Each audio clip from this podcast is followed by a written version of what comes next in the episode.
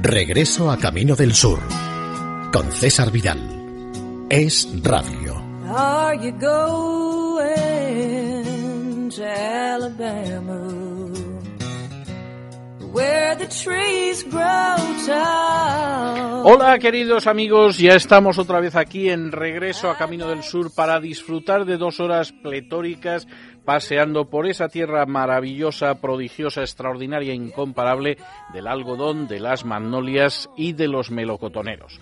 Vamos a empezar con uno de los hijos más famosos de la tierra sureña, alguno eh, ha dicho que incluso fue la primera estrella del rock and roll real. La verdad es que lo mismo cantaba country que rockabilly, que baladas, que gospel. De hecho, sus álbumes de gospel son los más vendidos a día de hoy y ciertamente era un personaje que si uno contempla la música en Estados Unidos en los años en los que él cantaba, no cabe la menor duda de que el sobrenombre que recibió, el rey de King, era más que justificado. Ya se han imaginado ustedes que les estoy hablando de Elvis Aaron Presley, que nació en Tupelo, Mississippi, un 8 de enero de 1935, que por cierto, experimentó desde niño la tragedia porque su hermano gemelo, que se iba a llamar Jesse Garon, murió en el momento del parto y que desde los tres años además pasó una situación dificilísima porque su padre, por ejemplo, por dar cheques sin fondos, estuvo ocho meses en prisión. Esto unido a que luego el padre, que se llamaba Vernon, tenía problemas para encontrar empleo, hizo que la familia estuviera siempre en esa raya, en ese punto en el que parece que van a estar siendo pobres para toda la vida. Lo único que consolaba a los Presley era el hecho de que era una familia piadosa, sobre todo la madre que era diaconisa de una iglesia evangélica, y el joven Elvis lo único que deseaba era hacer un curso como electricista convencido de que siendo electricista podría sacar a su familia de la pobreza.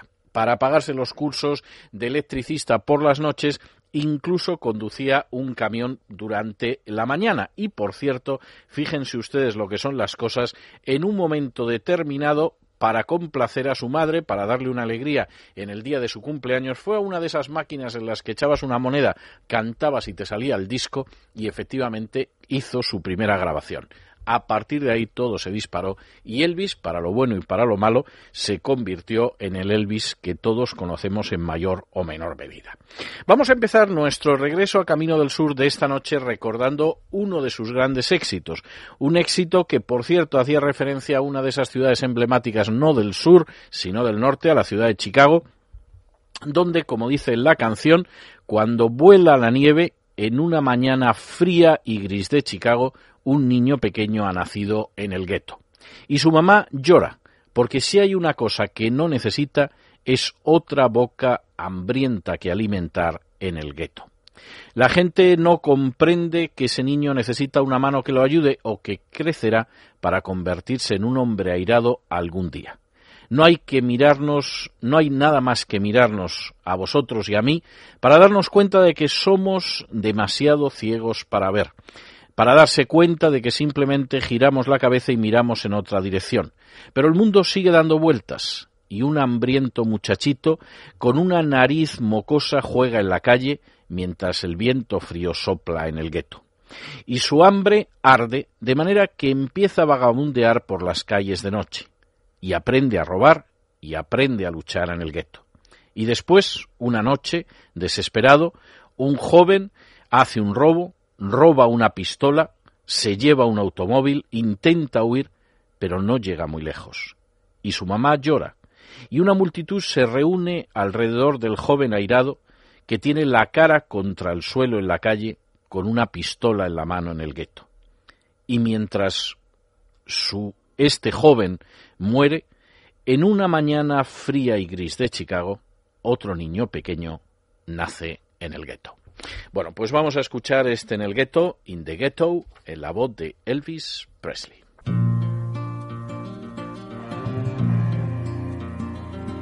As the snow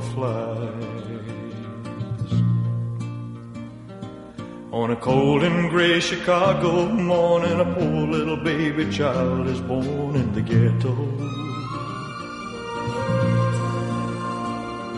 And his mama cries.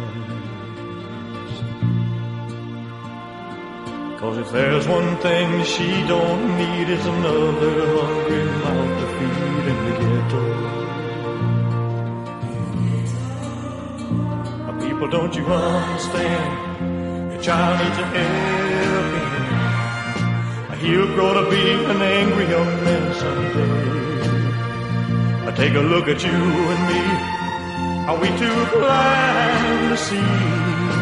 Do we simply turn our heads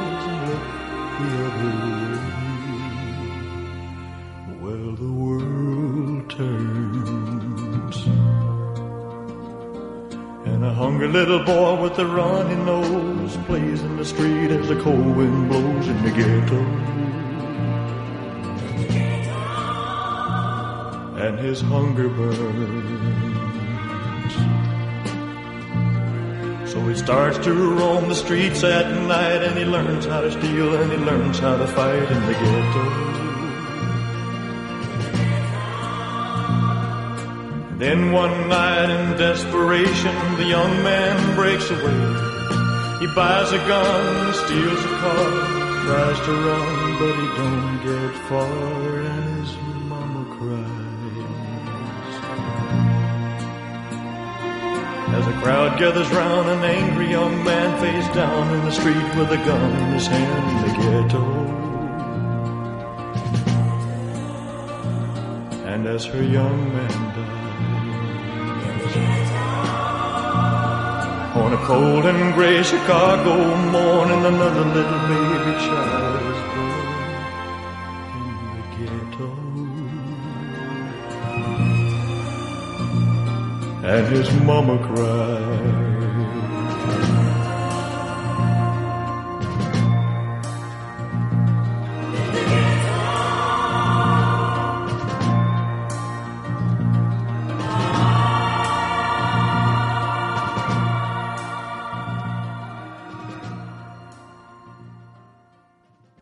Gran canción, como han podido ustedes comprobar, sin duda la conocían, este In the Ghetto, en el gueto de Elvis Presley. Pero en fin, no nos vamos a entristecer a estas horas de la noche, porque si ya comenzamos a preocuparnos y a sentirnos tristes, realmente, realmente es que nos hemos equivocado de programa. Queríamos que escucharan ustedes a Elvis Presley, queríamos que tuvieran la oportunidad de escuchar además una de sus grandes canciones, In the Ghetto, que significó mucho en un momento determinado en la carrera de Elvis, porque marcó su regreso después de un cierto eclipsamiento, pero vamos a seguir y vamos a seguir desde luego con algo mucho más agradable. Por ejemplo, el dúo que van a escuchar ustedes ahora, un dúo que dice algo así como cariño, quítate los zapatos, suéltate el pelo y métete en la cama. Ven, tiéndete aquí a mi lado, quítame los demonios de la cabeza porque este día ha sido diabólico. Ven aquí, ángel mío, y pon las cosas bien, porque debajo de la colcha el cielo te espera. ¿Dónde me vas a llevar esta noche? Debajo de la colcha los ángeles se mueven mientras nosotros nos agitamos en la cama. Debajo de la colcha se dicen palabras que ningún poeta dijo nunca. Debajo de la colcha estaría yo mejor que en cualquier otro sitio.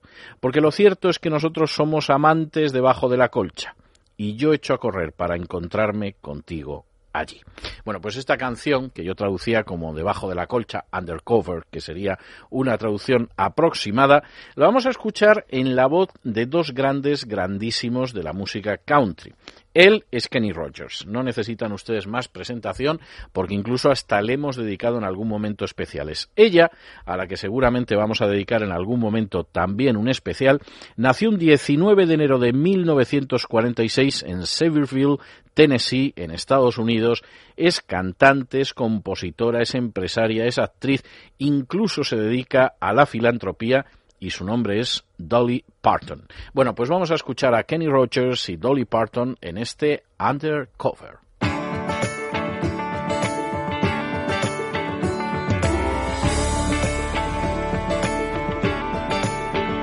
Oh, sweet darling, kick your shoes off, let your hair down, get in bed. Come and lie down here beside me, chase the demons from my head. Oh, this day has been a devil. Come here, right. Undercover,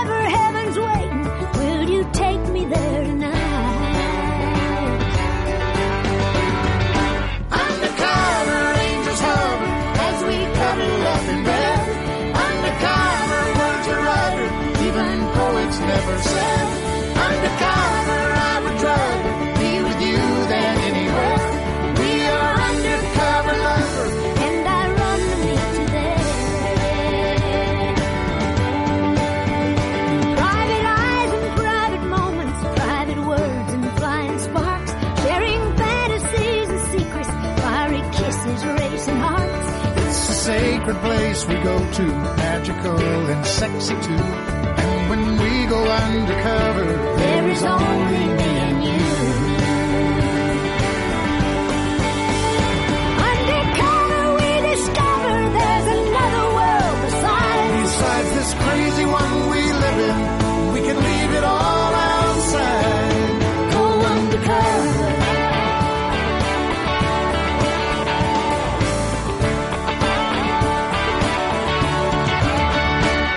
here, darling. Let me hold you. Jump in here beside me. When the world is flown to Pieces, you can always come to me. Let me touch you. let me kiss you. You don't have to say a word. What you tell me with your body beats all I've ever heard. Undercover angels hover as we cuddle up in bed. Undercover words are uttered, even poets never said. Undercover, I would rather be with you than anywhere. We are undercover lovers, and I run to meet you there.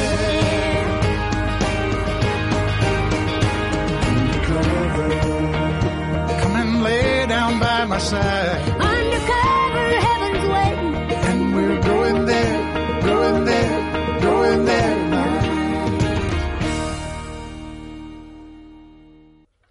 Y si Dolly Parton y por supuesto Kenny Rogers son auténticos personajes emblemáticos de lo que sería la música sureña en el terreno de la interpretación. En el terreno es verdad que también de la interpretación, pero sobre todo de la composición.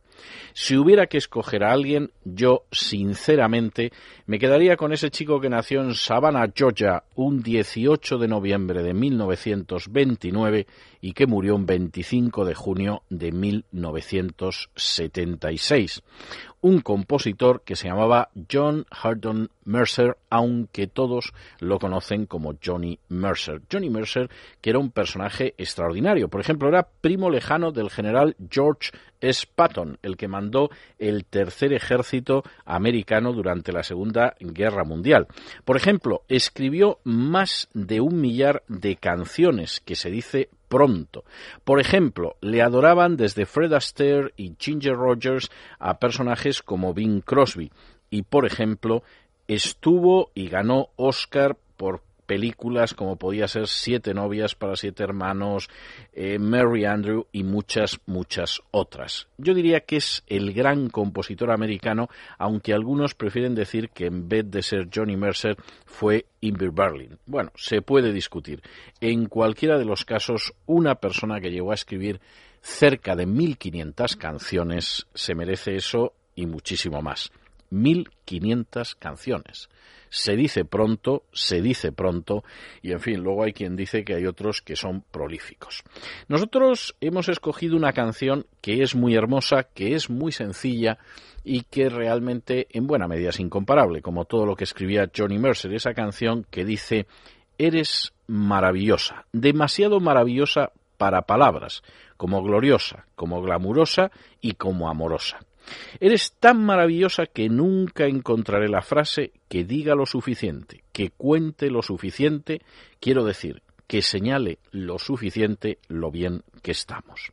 Eres demasiado, eres muy, muy, y eres algo que siempre estará en el diccionario. Y por lo tanto tengo que tomar prestada una canción de amor de los pájaros para decirte que eres maravillosa, demasiado maravillosa, para las palabras. La canción, hasta donde yo sé, nunca la grabó el propio Johnny Mercer, que sí grabó otras canciones suyas, y nosotros la vamos a escuchar en la versión, por cierto, una de las mejores versiones, y van a ver ustedes enseguida porque en la versión de un personaje tan absolutamente notable como la voz, o el viejo Ojos Azules, o si ustedes lo prefieren, Frank Sinatra.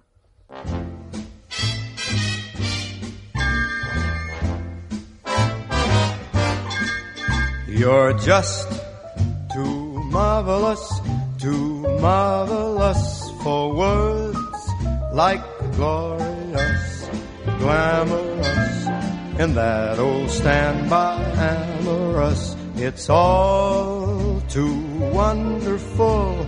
I'll never find the words that say enough tell enough. I mean, they just aren't swell enough. You're much too much and just too very, very to ever be in Webster's dictionary. And so I'm borrowing a love song from the birds to tell you that you're marvelous, too marvelous for words.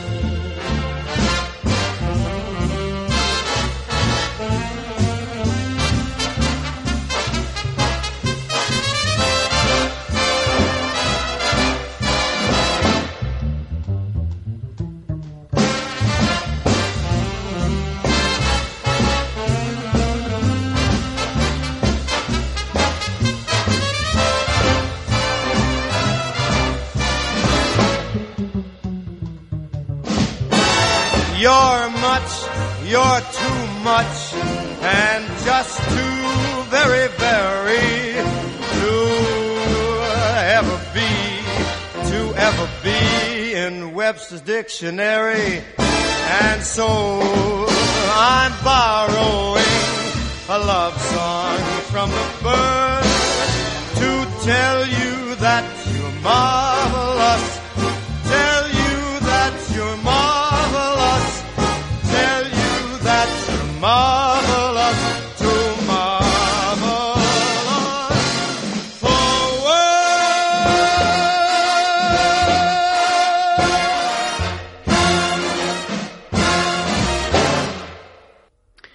Bueno, pues ese era Sinatra y nos van a permitir ustedes que demos un giro, un volantazo tremendo a nuestro programa y lo que hagamos en estos momentos sea ni más ni menos que hablar de un cantante, un cantautor, hubieran dicho en otros tiempos, español, porque nació en Madrid un 5 de julio de 1973 y se llama Alex Aldama.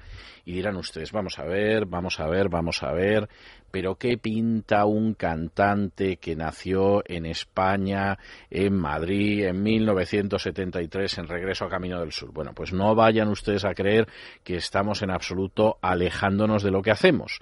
Alex es un personaje que se hizo con su primera guitarra acústica cuando tenía 21 años, viajando a Nueva York para mejorar el inglés y trabajar durante el verano, que se ha dedicado desde entonces a mejorar sus habilidades con la guitarra y con la canción y que desde luego además es un personaje que en un momento determinado se ha dedicado a cantar y a componer en inglés y además hacerlo en estilos que en muchísimas ocasiones recuerdan precisamente algunos de los estilos más puramente norteamericanos porque son más puramente sureños. Escuchen si no, y este es el último álbum de Alex Saldama, este Sweet Soul Music, que se podría traducir obviamente como dulce música soul, el soul, estilo sureño donde los haya. Escuchen a Alex Aldama.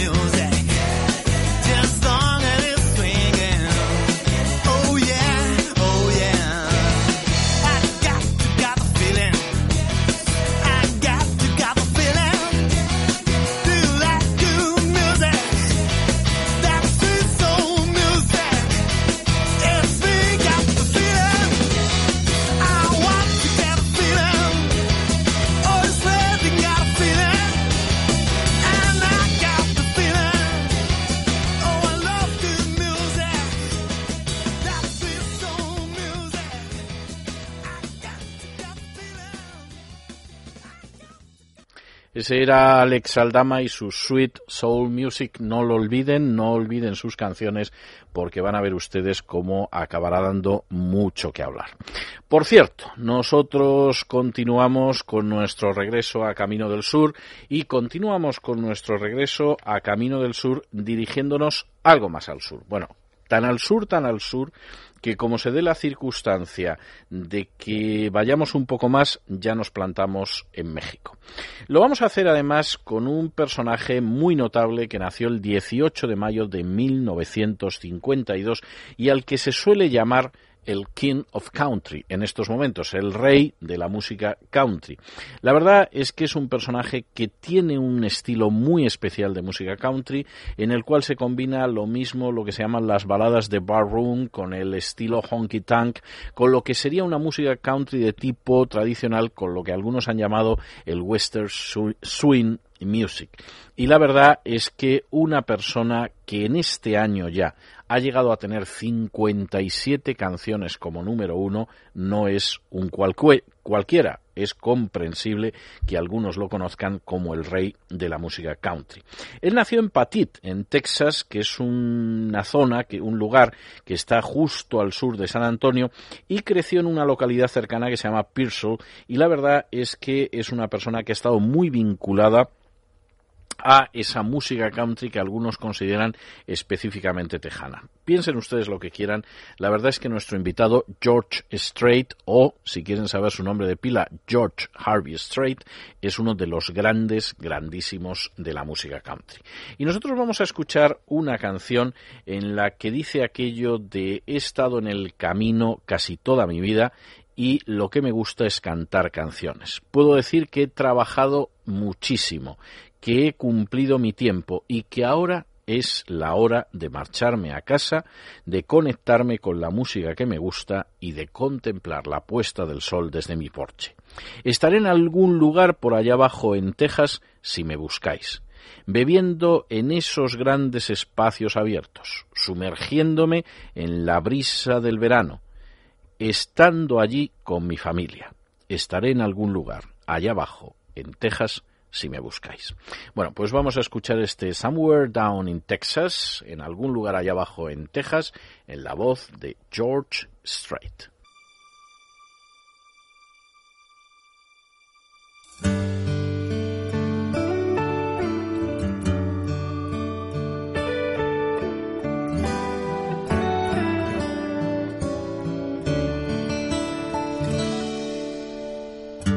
I've been on the road now, dang near all my life. I do love to sing a song. I can say I've worked hard, put in my time. Now it's time to go home and catch up on my chores. Watch the sunset from my porch. I'll be somewhere down in Texas if you're looking for me.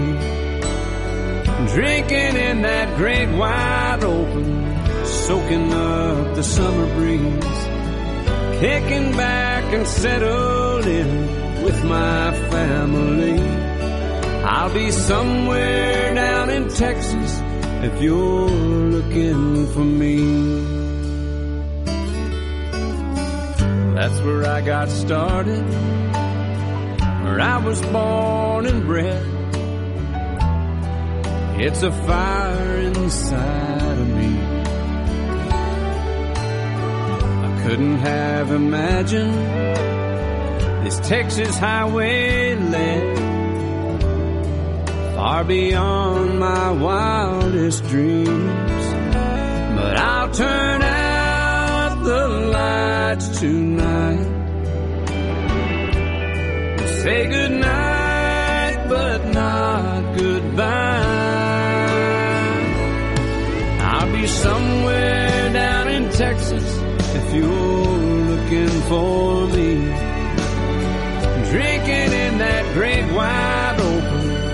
Soaking up the summer breeze. Kicking back and settled in with my family. I'll be somewhere down in Texas if you're looking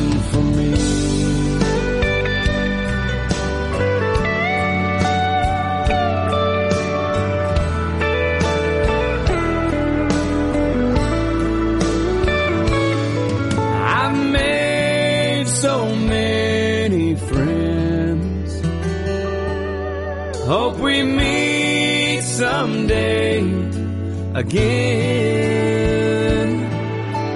Till then, I'll be somewhere down in Texas if you're looking for me. Drinking in that great wide open, soaking up the summer breeze. Kicking back and settled in with my family. I'll be somewhere down in Texas if you're looking for me.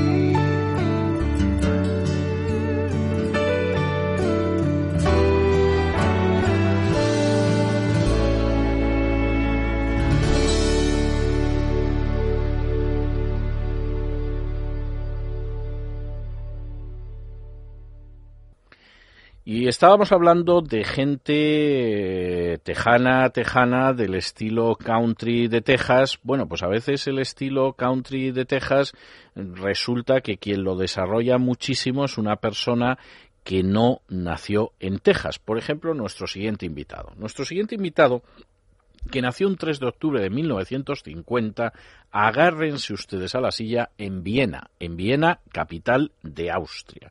Después vivió en Livorno, en Italia, después en Nueva York, pasó por el sur de California y por Arizona y finalmente, esto sí es verdad, acabó convirtiéndose en uno de los personajes absolutamente paradigmáticos de la música country tejana. Por cierto, murió muy joven, murió el 17 de abril de 2008 con tan solo 57 años de un cáncer de hígado, pero sigue siendo auténticamente una leyenda y es un personaje que ha influido enormemente en otros intérpretes como Los Lobos o como Dave Alvin. Es más, él formó en el año 1202 un conjunto que se llamaba los Hacienda Brothers, los hermanos de la Hacienda, que realmente tendría una enorme influencia en este tipo de música. Les hablo de Chris Gaffney o Christopher F. Gaffney y vamos a escuchar una canción que, bueno, casi casi sería, sería como para dedicar un espacio monográfico en nuestro regreso a Camino del Sur, porque la canción se titula East of Houston, West of Baton Rouge, es decir, al este de Houston y al oeste de Baton Rouge, que es una de las ciudades emblemáticas de Luisiana, de la misma manera que Houston o Houston es una ciudad emblemática de Texas. Tienen ustedes todo un arco sureño que vamos a disfrutar con Chris Gaffney.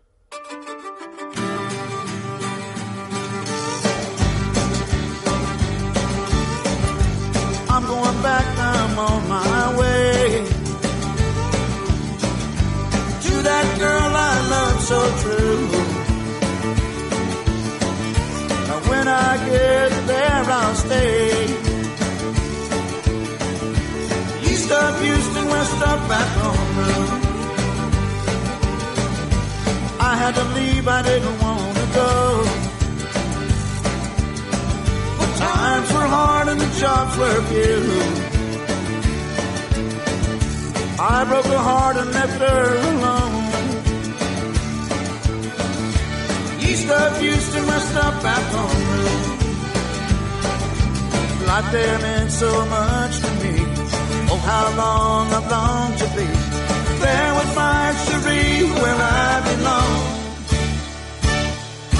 Yeah, let me tell you, I feel good alright. Think about my baby on that bayou. Will she be waiting for me tonight? East of Houston, west of back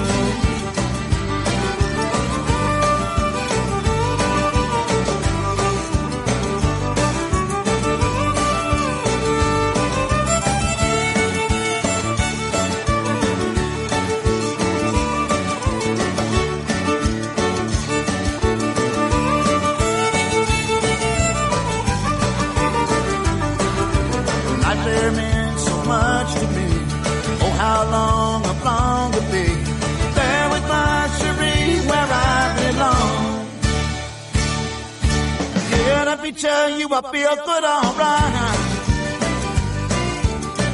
Thinking about my baby on that bayou.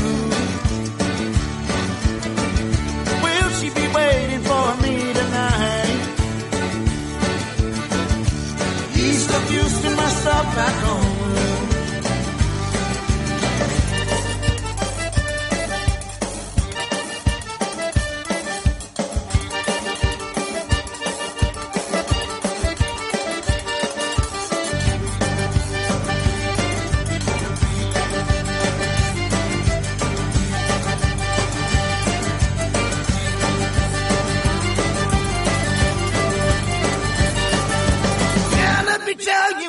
Feel good alright. Thinking about my baby on that bayou. Will she be waiting for me tonight? East of Houston, west of home. East of Houston, west of home. East of Houston, west of back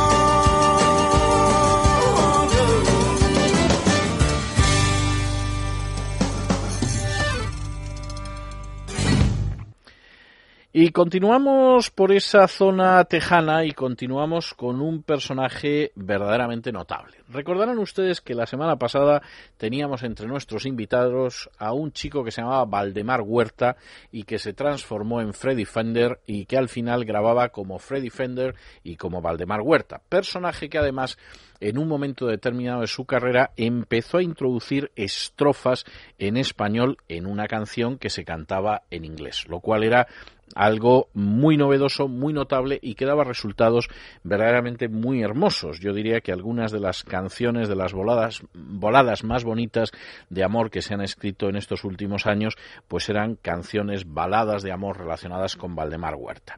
Lo que hizo Valdemar Huerta, la verdad es que en un momento determinado tuvo su repercusión en otros cantantes que procedían de una extracción social muy parecida. Es el caso de nuestro siguiente invitado. Nuestro siguiente invitado nació en Sabinal, en Texas, el 10 de diciembre de 1951 y recibió el nombre de Juan Raúl Davis Rodríguez. Y además era el segundo hijo más pequeño en una familia de 10 niños que vivían en una casa de cuatro cuartos en una ciudad que estaba pues a 90 millas de México, en Sabinal, en Texas, muy cerquita de la frontera. Como ustedes se pueden imaginar, evidentemente era un personaje que procedía de la inmigración. En un momento determinado, Juan Raúl Davis Rodríguez se convierte en Johnny Rodríguez, cosa que ustedes comprenderán perfectamente. En un momento determinado viaja a Nashville, en Tennessee, en el año 1971, cuando apenas tenía 20 años, y de aquí viene ese inicio de añadir notas latinas, sonidos latinos a música country e incluso incluir versos de canciones en español. Es más, hay una discusión entre los historiadores de la música country entre aquellos que creen que el que inició esta moda fue precisamente Freddy Fender, Valdemar Huerta para los amigos, y los que por el contrario consideran que fue Johnny Rodríguez. Y no crean ustedes que esa discusión es una discusión que se ha zanjado. Johnny Rodríguez tuvo una muy buena carrera en los años, eh, sobre todo en los años 70. Su carrera experimentó un bache en los 80 y así en el bache entró precisamente en, el, en los años 90 y además para terminarlo de arreglar en un momento determinado en 1998 Johnny Rodríguez tuvo problemas con la justicia. Lo tuvo porque cuando estaba en su casa un hombre que se llamaba Israel Bosco Borrego entró en su casa y lo que hizo inmediatamente Johnny Rodríguez, que lo tomó por un atracador, fue dispararlo y matarlo. La acusación fue de homicidio, pero fue absuelto un año después por un jurado, considerando que bajo la ley de Texas, si efectivamente entran en tu casa a robar, lo primero que tienes que hacer es volarle la cabeza al que ha entrado en tu casa a robar, y que además es un hecho absolutamente justificado por la ley tejana, porque a nadie le manda entrar en tu casa a atracar. Y si entra a atracar, ya sabe que siendo una casa tejana puede acabar muy mal. Desde ese año, lo cierto es que Johnny Rodríguez siguió teniendo una carrera muy notable, entre otras cosas porque viajó muchísimo por el extranjero. Y además es un personaje que en su día fue invitado no solo por los dos Bush, padre e hijo, siendo ya presidentes, sino también por Jimmy Carter. Es más, el baile de inauguración de George Bush, padre, tuvo entre aquellas personas que tocaban a Johnny Rodríguez, que además es un personaje curioso. Ya les he comentado que, que, tenía verdaderamente cosas notables y entre ellas está que, por ejemplo, consiguió en un momento determinado, viviendo en Texas, el cinturón negro de Taekwondo. O sea, el personaje es verdaderamente notable. Nosotros vamos a escuchar una canción que se llama Bahía de Corpus Christi, ya se pueden imaginar que es un lugar en el sur donde dice aquello de si pudiera vivir toda mi vida y no importara de qué manera, la verdad es que nunca, incluso en ese caso, podría permanecer sobrio en la bahía de Corpus Christi, donde, en fin, el nombre ciertamente es muy religioso, pero parece ser que hay una facilidad para emborracharse tremenda si uno cree a Johnny Rodríguez. Vamos a escuchar a Johnny Rodríguez y su Corpus Christi Bay.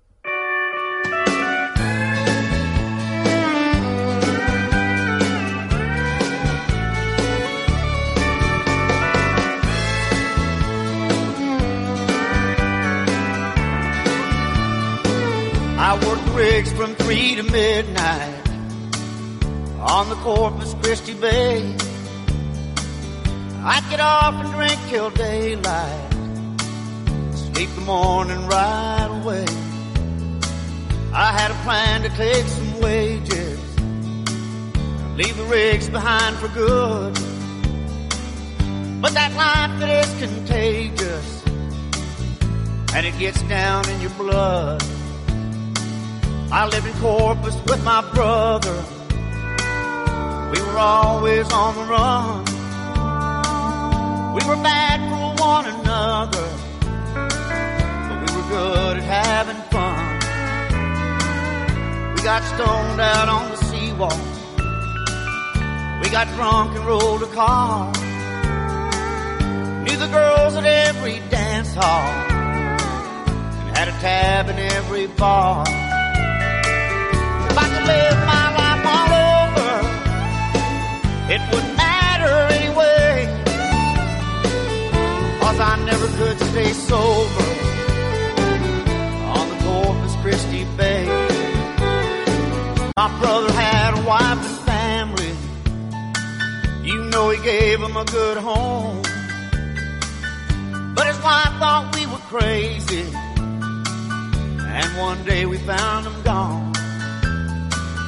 Threw her clothes into the car trunk.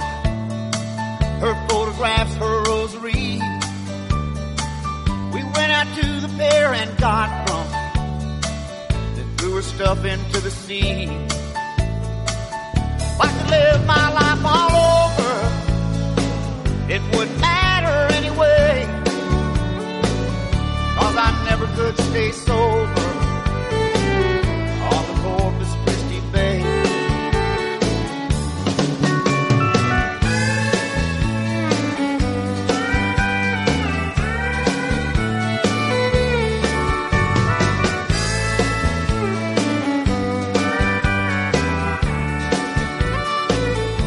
my brother lives in Houston. He married for the second time. He got a good job with the union, and it's keeping him in line. He came to Corpus just this weekend. It was good to see him here. Said he finally gave up drinking. Then he ordered me a beer.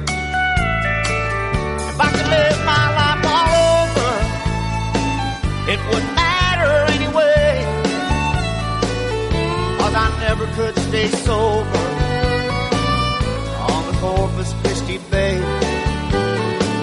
If I could live my life all over, it wouldn't matter anyway. Cause I never could stay sober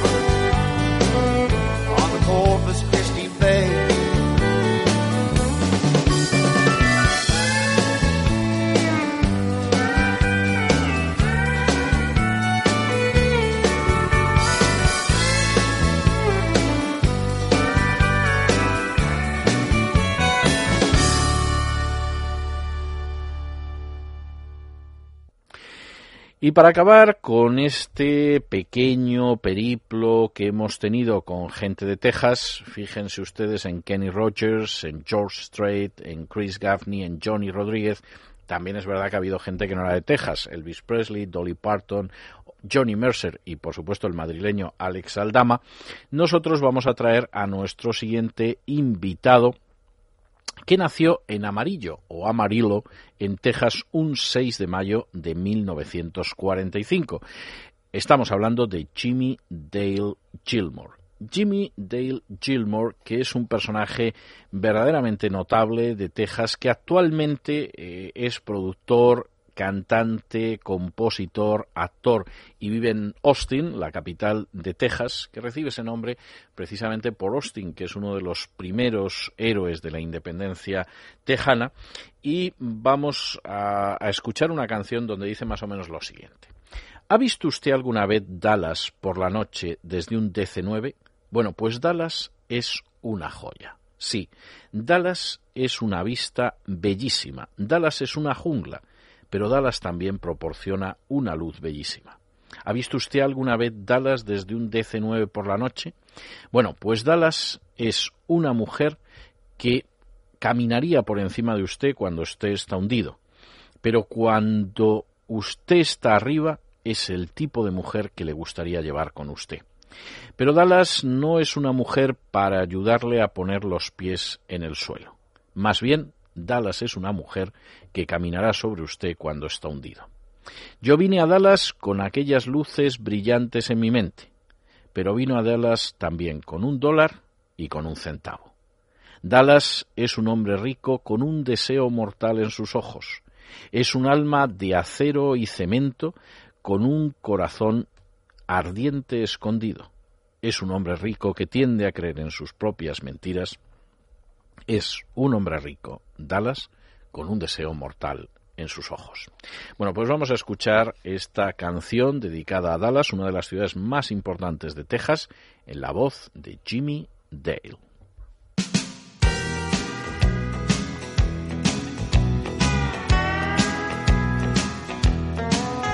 Did you ever from a DC 9 at night?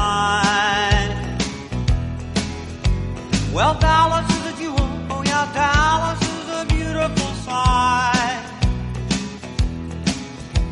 And Dallas is a jungle, but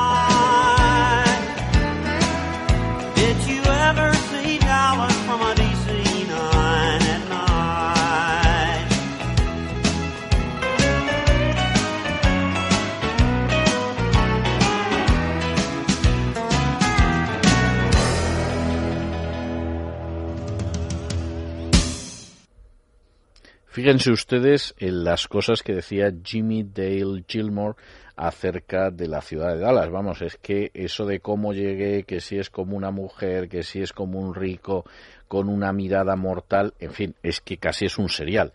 Bueno, que siendo realmente como una especie de serial, lo que vamos a hacer es que, en fin, que venga Isabel Pintor y nos cuente el relato del sur. Un relato del sur con Isabel Pintor.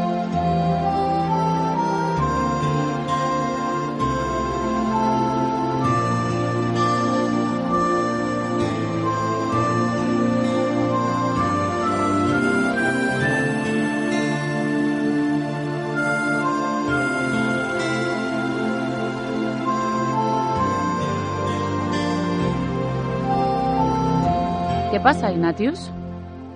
No sé nada de ti. En fin, no es que te reproche que no me escribas.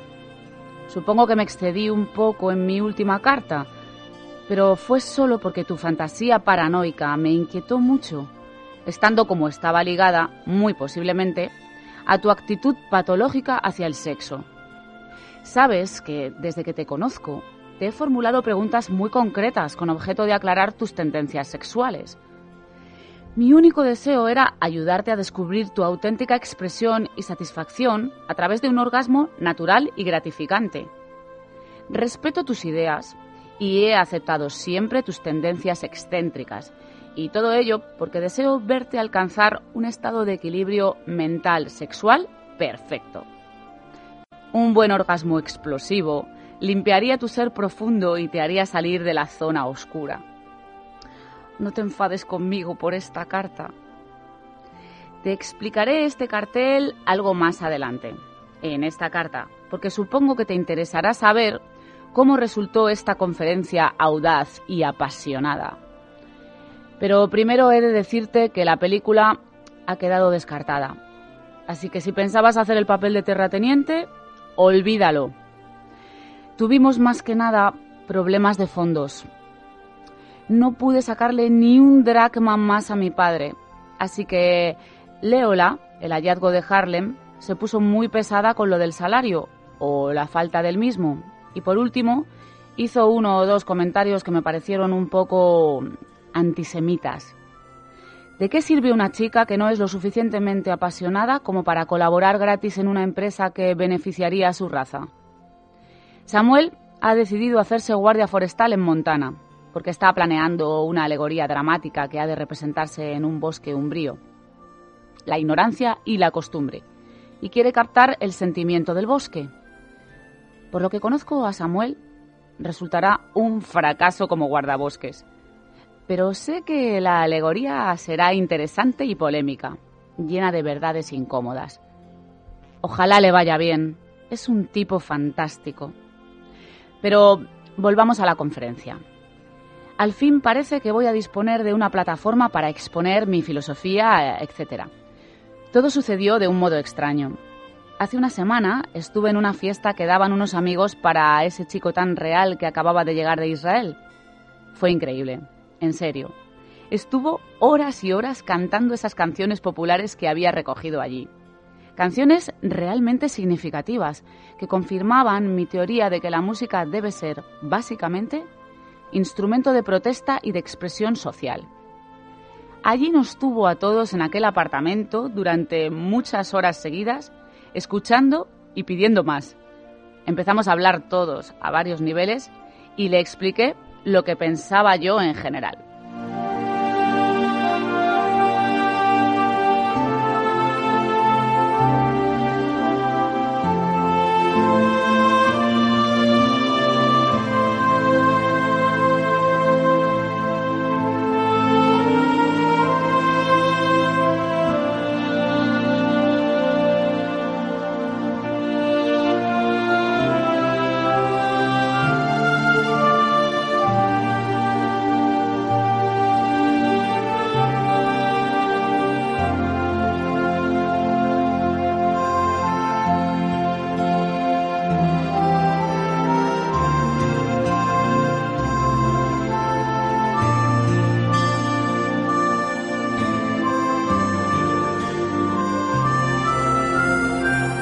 Regreso a Camino del Sur con César Vidal. Es Radio. Nosotros continuamos en el sur y nos vamos a Oak Grove, Luisiana, es decir, algo así como Robledal, Luisiana.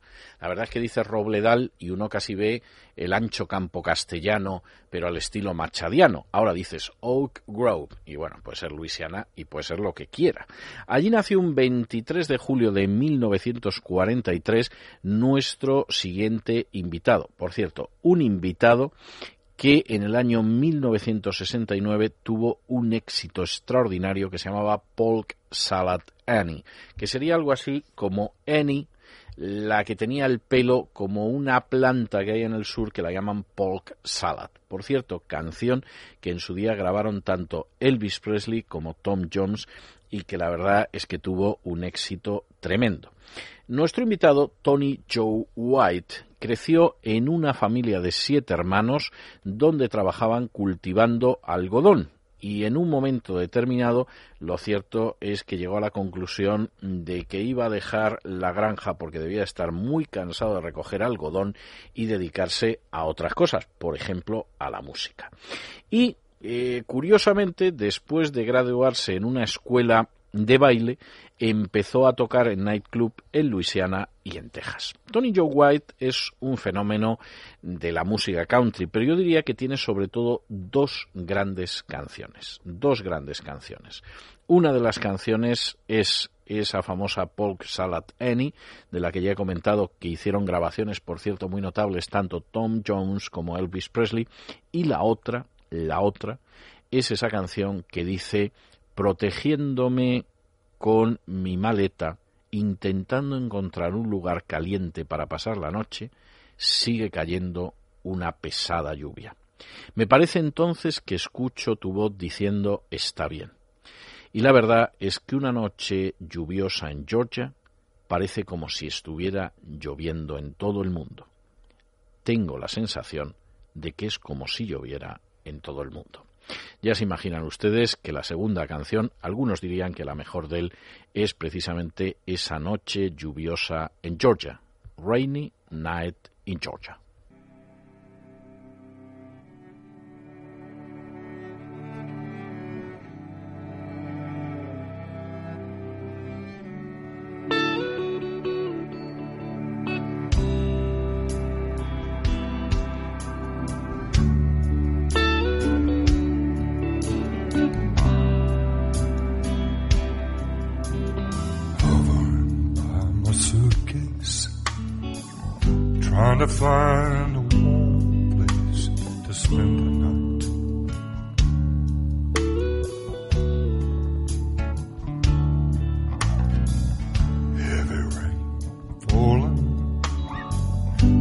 Sometimes I hear your voice calling. It's alright.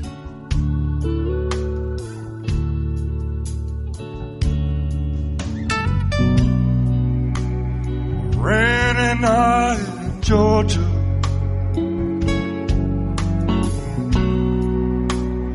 Rainy night in Georgia. Oh, Lord, it's raining.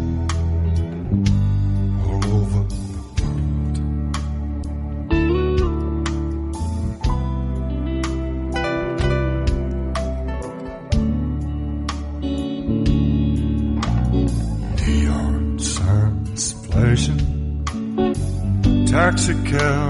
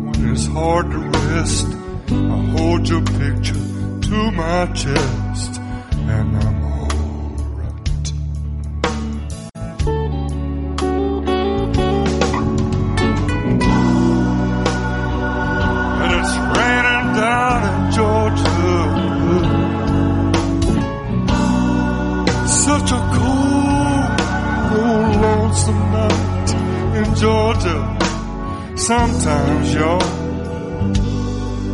it just rains.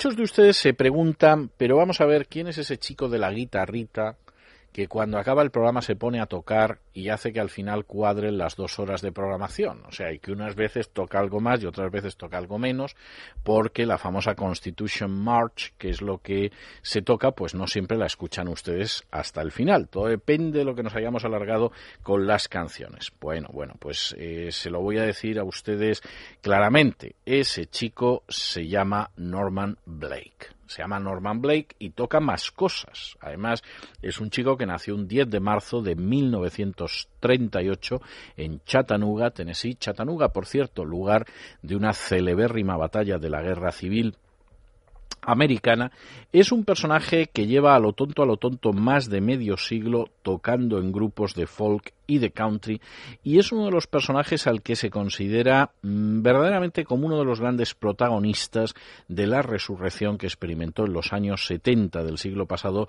la música bluegrass. Eh, nació en Chattanooga, Tennessee, la verdad es que él se crió sobre todo en Sulphur Springs, que sería algo así como Corrientes Sulfúricas, una localidad de Georgia, y es un personaje que no crean ustedes que toca solo la guitarra acústica y que lo hace muy bien. No, no, no. Toca el banjo de seis cuerdas, toca la mandolina, toca la viola, toca el banjo normal y toca el violín. Es decir, los instrumentos de cuerda verdaderamente los domina. Y además, curiosamente, nuestro amigo Norman Blake está casado con una señora que se llama Nancy Blake, que también toca los instrumentos de cuerda y que por lo tanto a veces le acompaña en las grabaciones. Por cierto, tengo que decirles a ustedes que además, y para que vean, muchos no lo sabrán, pero ahora lo pueden saber, Norman Blake tenía un papel esencial en la banda sonora que obtuvo un disco de multiplatino y que fue un enorme éxito de esa película que se tradujo en español como O Brada o O Hermano, en realidad era Oh Brother, Where Art Thou? Es decir, Oh hermano, ¿dónde estás? Y que además le permitió en el año 2002 ganar un premio Grammy. O sea que, como ven, a, al amigo Norman Blake ustedes lo han escuchado más veces que cuando han llegado hasta el final del programa y le han oído interpretar la eh, marcha de la Constitución, la Constitution March. Nosotros le vamos a escuchar ahora a él y a Nancy, es decir, a su mujer, con una canción que se titula The Girl I Left Behind in Sunny Tennessee, es decir, la chica que dejé atrás en el soleado Tennessee.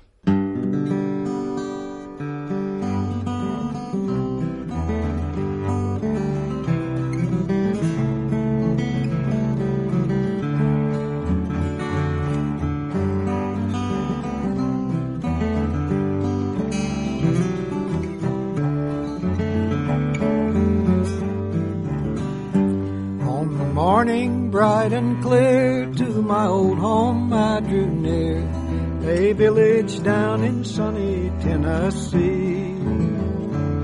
I'd been speeding on a train that would take me home again to the girl I left in sunny Tennessee.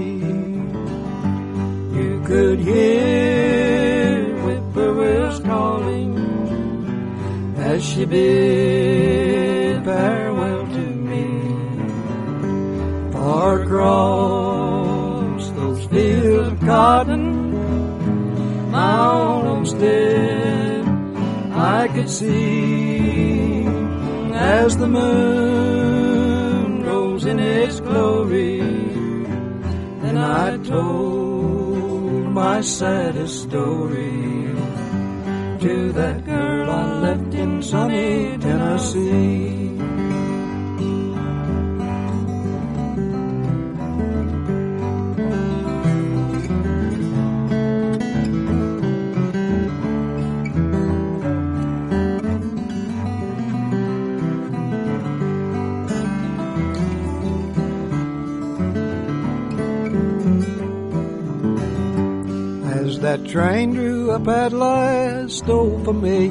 Scenes had passed. I kissed my mother at the station door.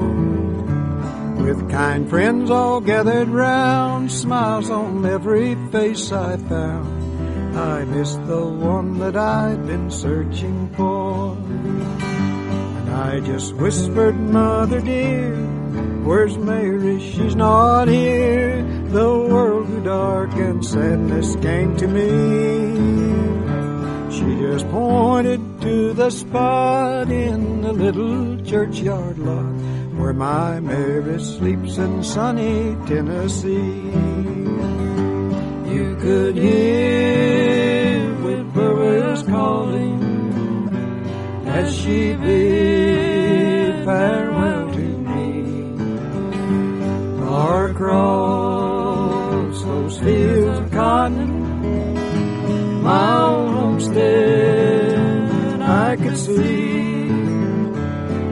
the moon rose in its glory. Then I told my saddest story to that girl I left in sunny Tennessee.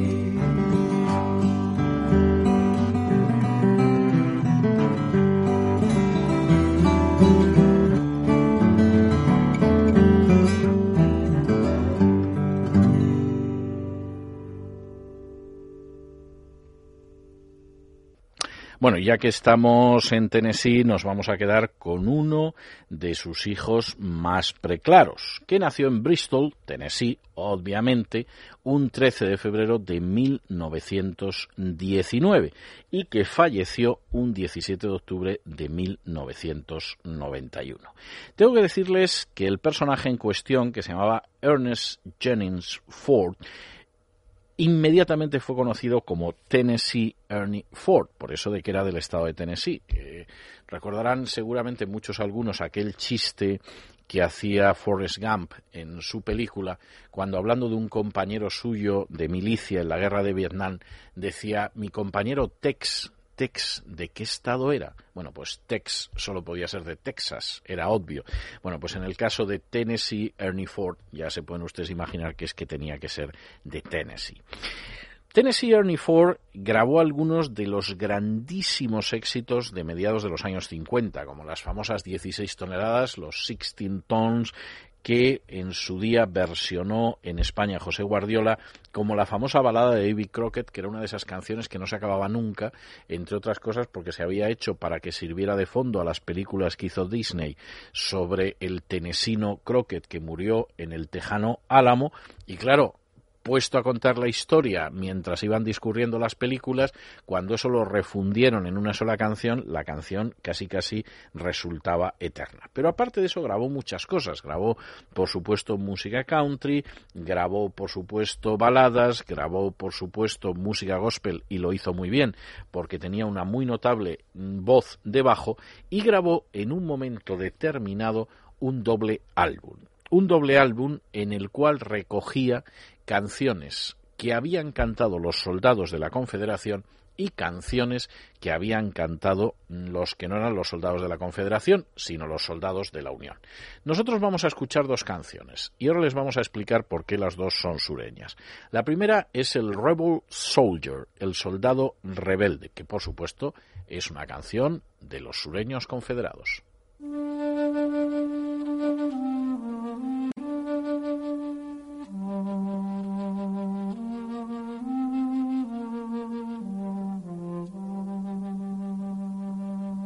Polly,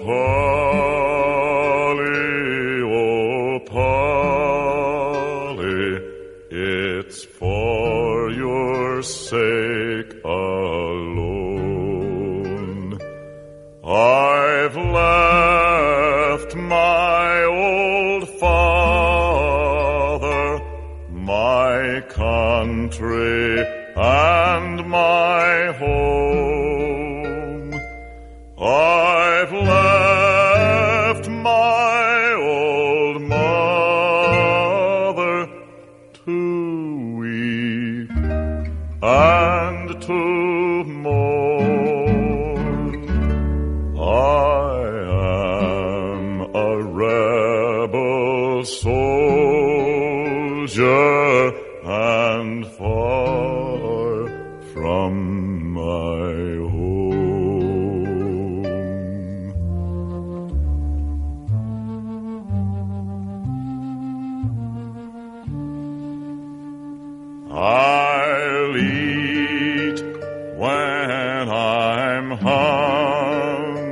hungry. I'll drink when I'm dry. If the Yankees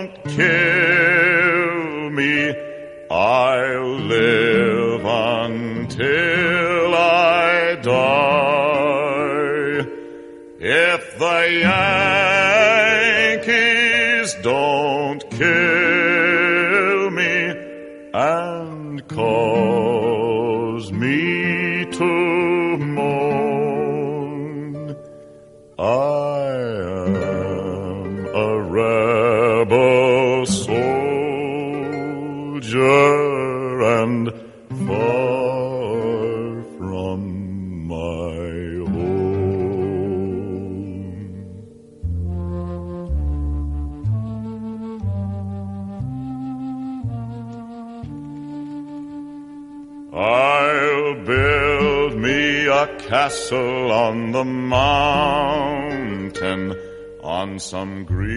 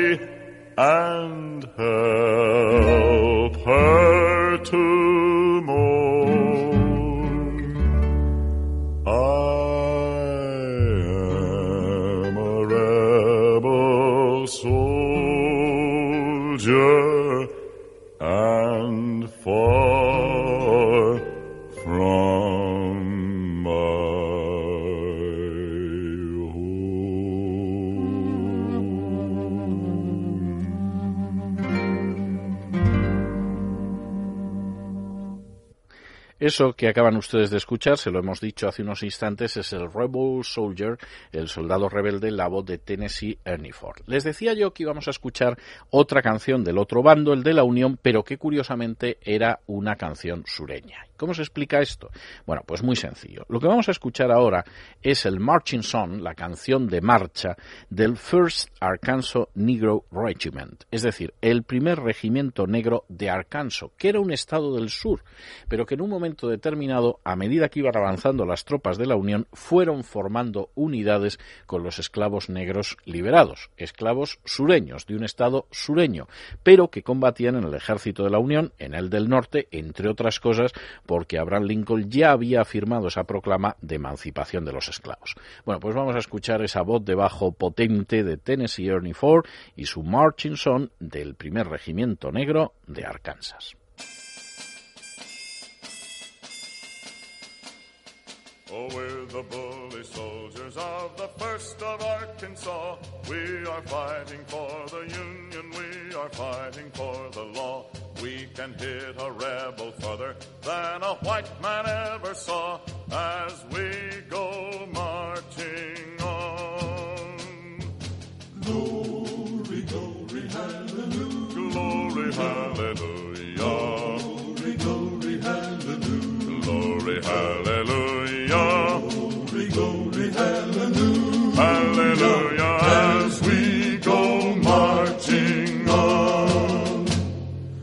Heard the proclamation, Master, hush it as he will. The bird he sing it to us, hopping on the cotton hill.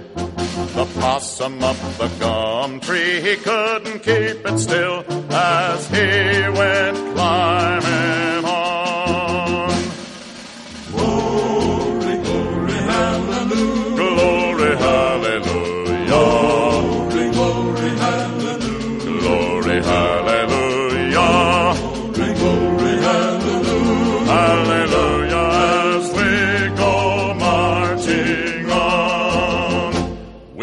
have done with hoe and cotton. We have done with hoe and corn. We are colored Yankee soldiers. Just as sure as you are born. When the master hears us yelling, they will think it's Gabriel's horn. As we go marching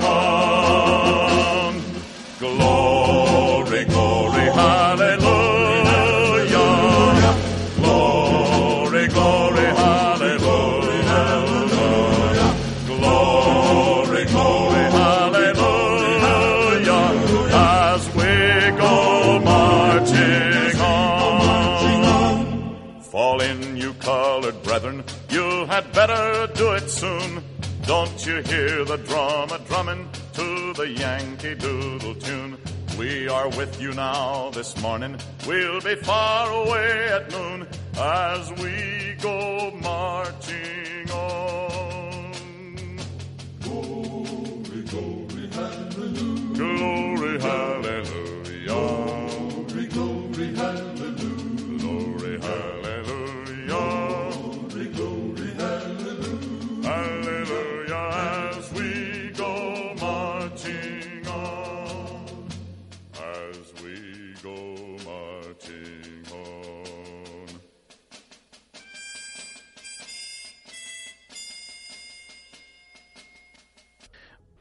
Bueno, pues estoy convencido de que nos lo habrán agradecido.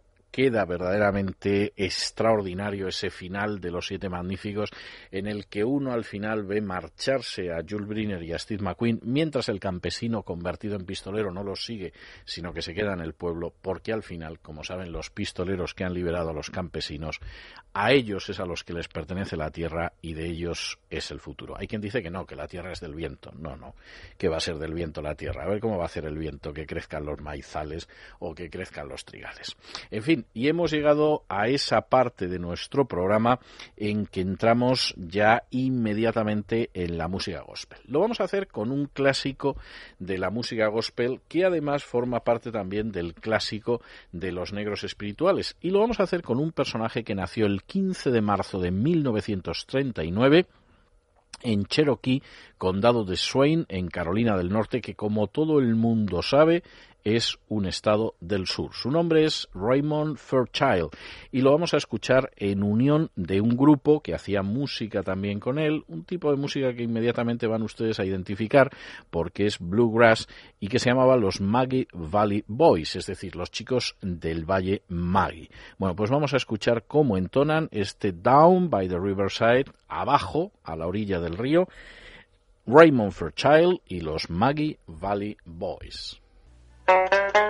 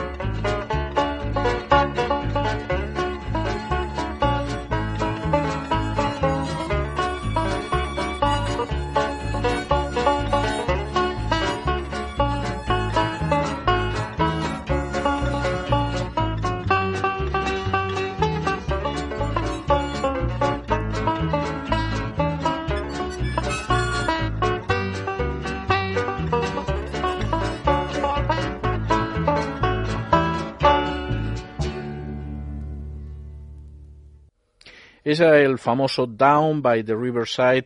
Continuamos en el sur y continuamos con otro grupo, los Sunshine Boys, uno de esos grupos extraordinarios en, al que vamos a escuchar también una típica canción que es además yo diría que muy clásica de la música gospel, esa canción que dice sí, Dios es real, real en mi alma, sí, Dios es real porque me ha lavado y me ha completado, su amor para mí es como puro oro, sí, Dios es real porque lo puedo sentir en mi alma. There are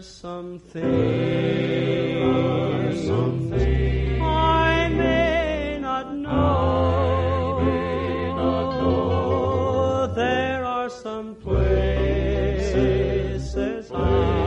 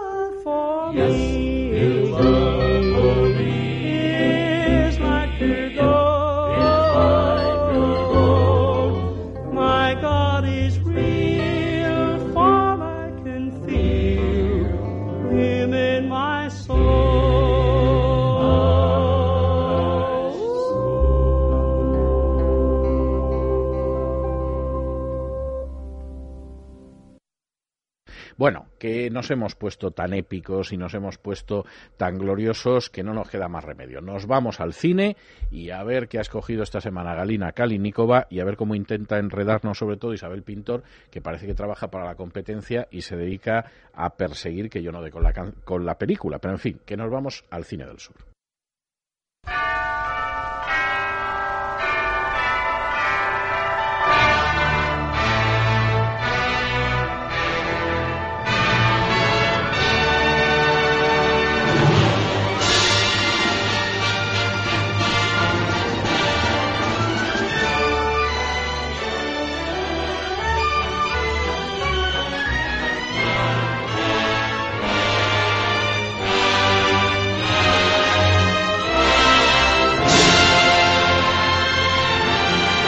Bueno, pues acaba de llegar la dama Isabel Pintor, ya saben ustedes que se trae bajo el brazo siempre una película que tiene alguna relación con el sur de los Estados Unidos y que ha escogido la dama Galina Kalinikova y a ello vamos. ¿Qué tal? ¿Cómo va todo Isabel? Pues, pues muy bien, César. Hoy traigo una película mm, fantástica, es un western. eh, seguro Mm. que, que te encantó cuando la viste, porque seguro que la has visto.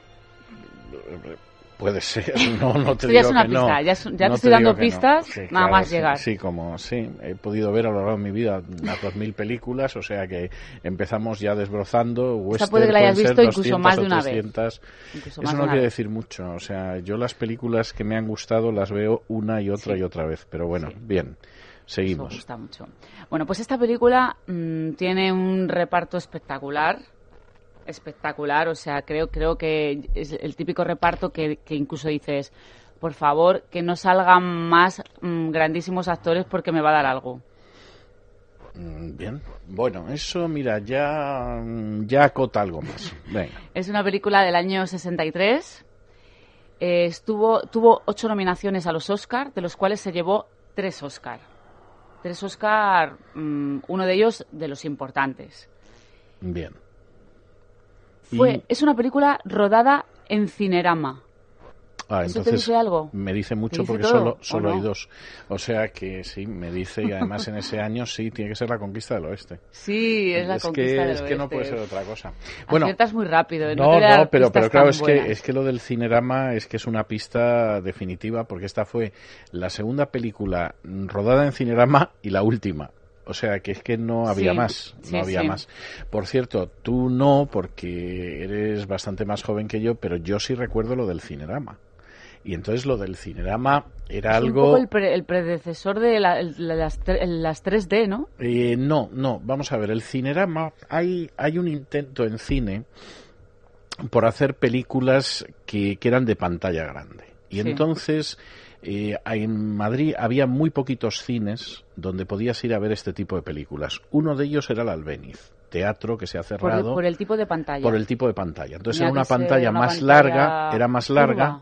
Eh, No, no, no, no necesariamente era más larga. Más larga, Era más larga. Y entonces eh, lo que sucedía es que, por ejemplo, uno de esos cines era, era el Albéniz. Y entonces, que, que luego fue teatro y que luego se cerró.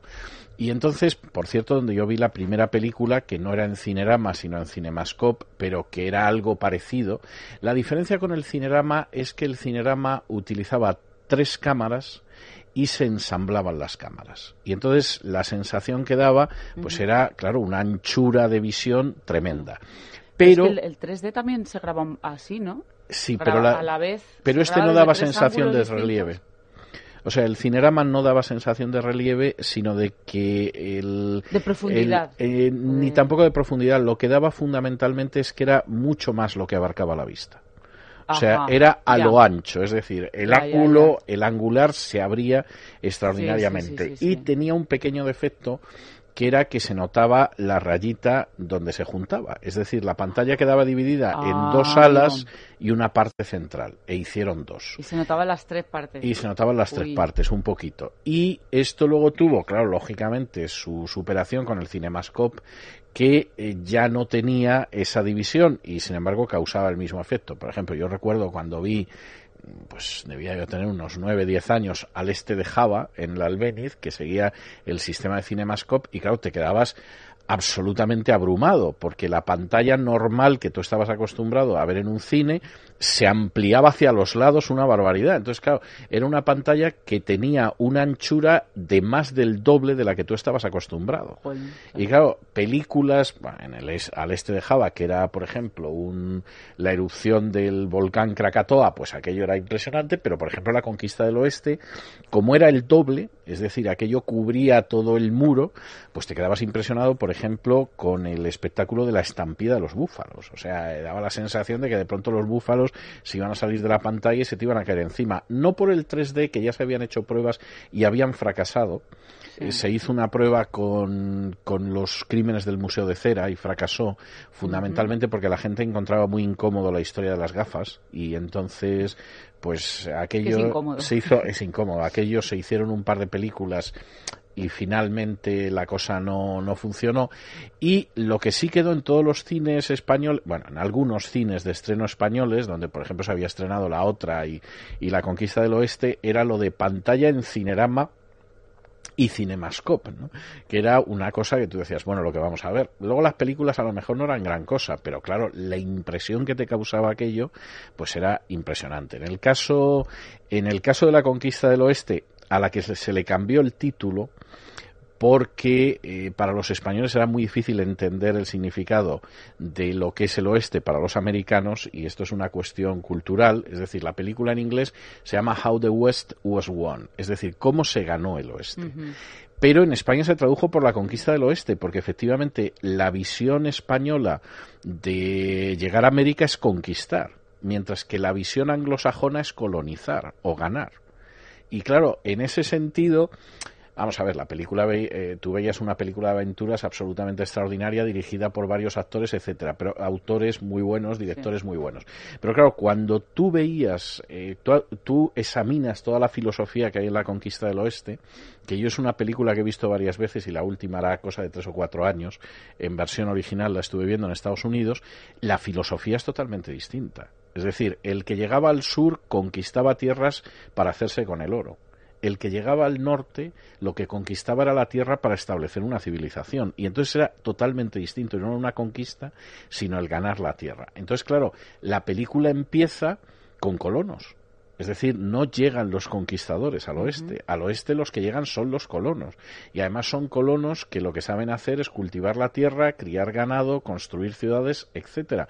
Hasta tal punto que el primer actor de, de enorme renombre que aparece, que es James Stewart, es un personaje que se llama Linus Pauling, que es un cazador y que tiene el gran problema de que ese cazador que ha vivido en tierras inhóspitas de pronto ve que la civilización avanza. Y esa es toda una mentalidad que explica pues por qué las cosas al norte del Río Grande han sido de una manera y al sur de otra.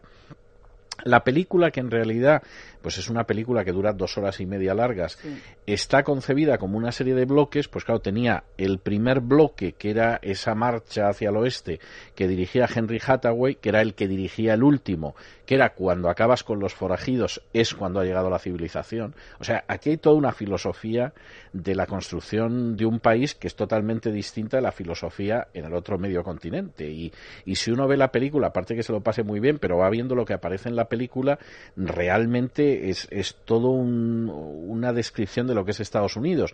Aparece luego otra parte que la dirigió eh, George Marshall, que es la tercera parte, y había un pequeño entreacto, un pequeño interludio que se lo hizo John Ford, que era el dedicado a la guerra civil, que me imagino que será la razón por la que Gala ha escogido esta película. Y que estaba muy bien porque marcaba uno de los elementos esenciales de la guerra civil americana, y es el hecho de que la guerra se ganó en el oeste. Es decir, era una guerra que buena parte de la lucha se concentró en el sur de los Estados Unidos, pero que estratégicamente se decidió en los estados del sur que estaban en el oeste. Y eso aparece en la película contado de una manera muy rápida. Aparece un George Pepper muy joven que es el protagonista de toda la segunda parte de la película y que entonces era un actor muy prometedor y luego no llegó a más, pero es el George Pepper de la época de los insaciables, que estaba sensacional, de la conquista del oeste, de desayuno con diamantes, etcétera, que todo esto se ha ido olvidando y al final acabó siendo eh, Aníbal Smith en, en el, equipo A, ¿no? sí. Pero en aquel entonces, pues era un actor muy joven, con un enorme carisma y, y además toda la segunda parte la protagoniza él. Eh, ese George Pepper que se va como voluntario al ejército del norte porque está en un estado libre de, del oeste y la guerra queda centrada en una serie de episodios que están muy bien. Es decir, un episodio en el que se ve que quitan el cadáver del padre, que es James Stewart, en la batalla de Shiloh, que es una de las batallas, posiblemente la batalla de la historia de todo el continente americano en la que murió más gente en un solo día que fue una batalla que terminó con una victoria del ejército del norte en un estado ya de, del sur pero del oeste aparece ese George Pepper que se va y aparece una conversación de Grant con Sherman, que son los dos grandes generales que marcan el cambio de la guerra, en el cual el papel de Grant lo interpreta John Wayne, que debía de medir como por lo menos 30 centímetros más que Grant, pero que aparece muy convincente y dice aquello de, bueno, me acusan de que siempre estoy borracho, etcétera, etcétera. Y en ese sentido, el resumen que hay, que lo hace John Ford, es verdaderamente extraordinario. O sea, hay un resumen de lo que es todo el cambio de rumbo de la guerra civil, que es apenas unos minutos, que posiblemente lo único que se puede comparar con eso es la película que veíamos la semana pasada, El Fuera de la Ley, en los créditos, que solo en los créditos y con una música de fondo te cuentan toda la guerra civil americana. Y en este caso es excepcional. Y claro, ya el siguiente paso de la película, que es tremenda, es el avance de la cultura que llega hasta la otra costa, es decir, el ferrocarril, el avance hacia el oeste, eh, San Francisco, etcétera, o sea, llegar de una costa a la otra. Y al final, el último episodio, que es sensacional, porque ahí sale ya un George Pepper, que es el mismo, pero en fin, le han puesto un bigote, le han puesto unas canas y se supone que es un hombre mayor, que es la ley y el orden. Es decir, el acabar con cualquier tipo de forajido que haya. La civilización acaba estableciéndose cuando efectivamente uno acaba con los bandoleros, no cuando pacta con ellos. Y es, es toda una filosofía de, de lo que es Estados Unidos. Claro, como tú decías, claro, eh, aparece gente haciendo papelitos que, son actores de primerísima línea. Es decir, aparece un Gregory Peck haciendo un papel de jugador, que es el famoso Van Balen, Cliff Van Balen, si yo no recuerdo mal, que bueno, pues es un papelito. Aparece Richard Whitmark haciendo del ingeniero del ferrocarril, pues un papel corto. Aparece Henry Fonda haciendo de Jetro, que es el explorador y el cazador de búfalos para el ejército, en un papel corto aparece Lee Wallach haciendo del forajido con el que se enfrenta George Pepper, que también es un papel corto, aparte de David Reynolds, El narrador es Spencer Carol Tracy. Baker y el narrador es Spencer Tracy, O sea, que es que- que está fantástico. Sí. O sea, quiero decirte, claro, eh, lo que pasa es que, claro, eso en la versión, en versión original, español, si exactamente, se sustituye y entonces, bueno, pues eh, yo no sé a quién pondría, me imagino que sería algún locutor de la época, sería curioso verlo, pero claro, Spencer Tracy está muy bien y la voz de Spencer Tracy suena muy bien. Y luego hay una parte final que yo no recuerdo haberla visto en España, porque yo esta película efectivamente, como tú muy bien decías, la he visto en varias ocasiones, y hay una parte final que a mí no me consta haberla visto en España. Quizás se suprimió porque aquí a veces te cortaban las películas no por censura, sino porque había trozos de metraje que consideraban que, eran prescindibles, que sin embargo para mí es el resumen de toda la filosofía de la película. Y entonces es una parte final en la que sobre la base de la banda sonora lo que hacen es que eh, van saliendo las ciudades como han ido avanzando en el oeste de los Estados Unidos. Y entonces esas ciudades por las que tú has ido pasando al principio de la película, eh, primero bosques, luego eh, aldeas, luego poblados, luego ciudades más grandes, etcétera, en un momento determinado ves lo que es. Mm, la- las ves en los años 60 e impresionan. Es decir, tú ves Los Ángeles, por ejemplo, que- que salen con las autopistas y todo lo demás, y tú dices, Dios mío de mi alma, ¿esto qué es? Claro, imagínate en la España de inicios de los años 60, apenas empezando el desarrollo, el ver esto, y yo tengo la sensación de que toda esa parte final, que es Spencer Tracy hablando, la música y, y las ciudades, me da la sensación de que esa parte estaba suprimida pero la vuelves a ver ahora y es efectivamente es toda una filosofía de la política. Es decir qué construye una nación la nación la construye la gente eh, que trabaja con todas las consecuencias que soluciona sus problemas internos y que impone la ley y el orden. Y claro es verdaderamente es una definición que, explica muchas cosas del desarrollo histórico de los Estados Unidos y de la falta de desarrollo de otros países, dicho sea de paso. Pero, en fin, a mí me parece una película extraordinaria, me parece una película muy bien elegida. Y hay que decir que, bueno, que en el año 63 fue la segunda película más taquillera, pero es que de verdad que merece la pena verla. Por cierto, creo que en DVD, en español, sacaron una edición especial hace cosa de un año Sí. poco más de un año. Sí, creo que la retocaron y que la han vamos, la ha reconstruido la película para que, para que gane en calidad. Sí, y efectivamente es, es una película absolutamente extraordinaria, ¿no? No me extraña que uno de los Oscars fuera el de mejor guion original, Sí. porque el guion francamente es, es impresionante y tenía una banda sonora magnífica que si te parece nos vamos a detener en ella, que es una banda sonora de Alfred Newman y que empezaba pues con, con una obertura que es la que vamos a escuchar ahora.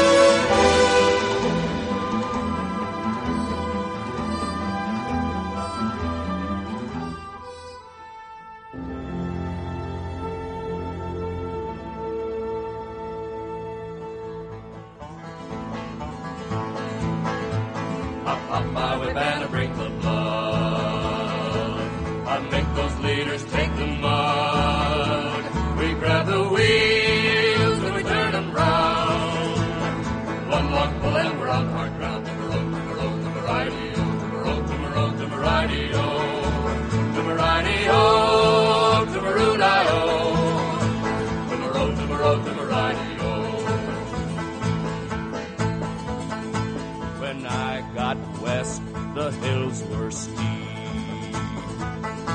Twould make a tender person weep to hear me cuss and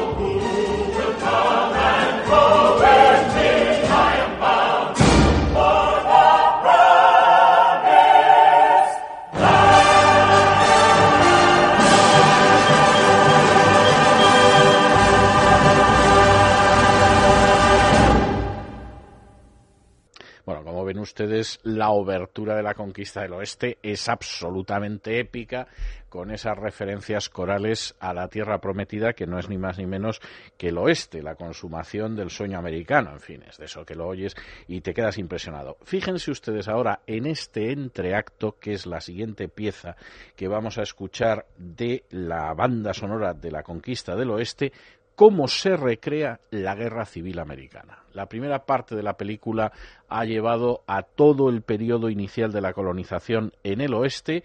De pronto estalla la guerra civil. La guerra civil americana, en contra de lo que piensa la gente, se decidió en los estados del sur que estaban más al oeste, por ejemplo en Kentucky, sobre todo en Tennessee, y en estos momentos, en la banda sonora de la conquista del oeste, se recrea en apenas unos minutos toda la guerra civil.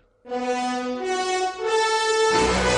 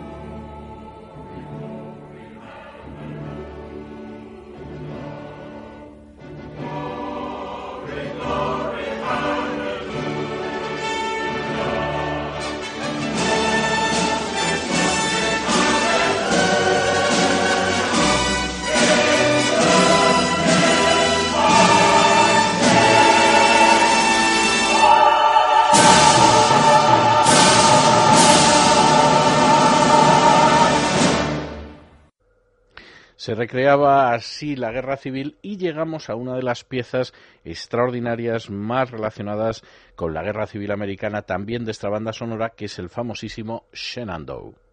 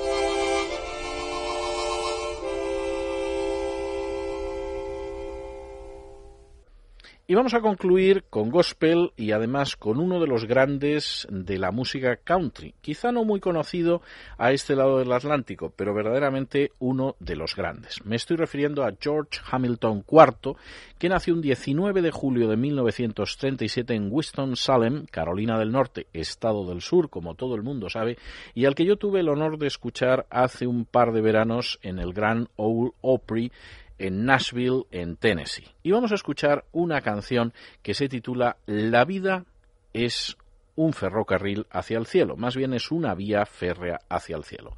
Life's Railway to Heaven, en la voz de George Hamilton IV.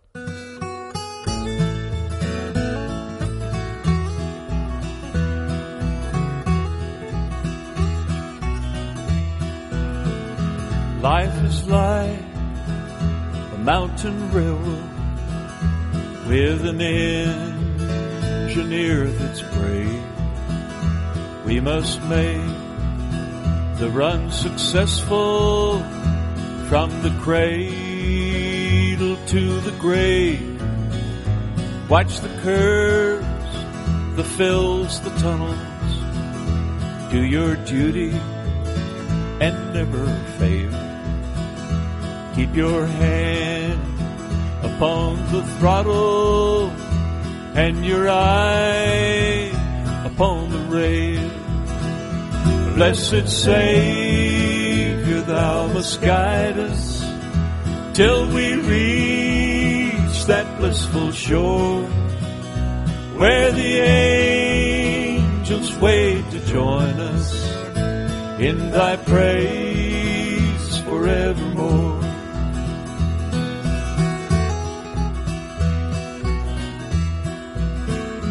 And as you roll across the trestle, spanning Jordan's swelling tide, you behold that Union Depot into which your train will glide. There you'll meet the superintendent, God the Father, God the Father, and God the Son, God the Son, with a hearty, joyous lauding, weary pilgrim, welcome home. Blessed Savior, thou must guide us till we reach that blissful shore where the angels wait to join us in thy praise forevermore. Where the angels wait to join us in thy praise forevermore.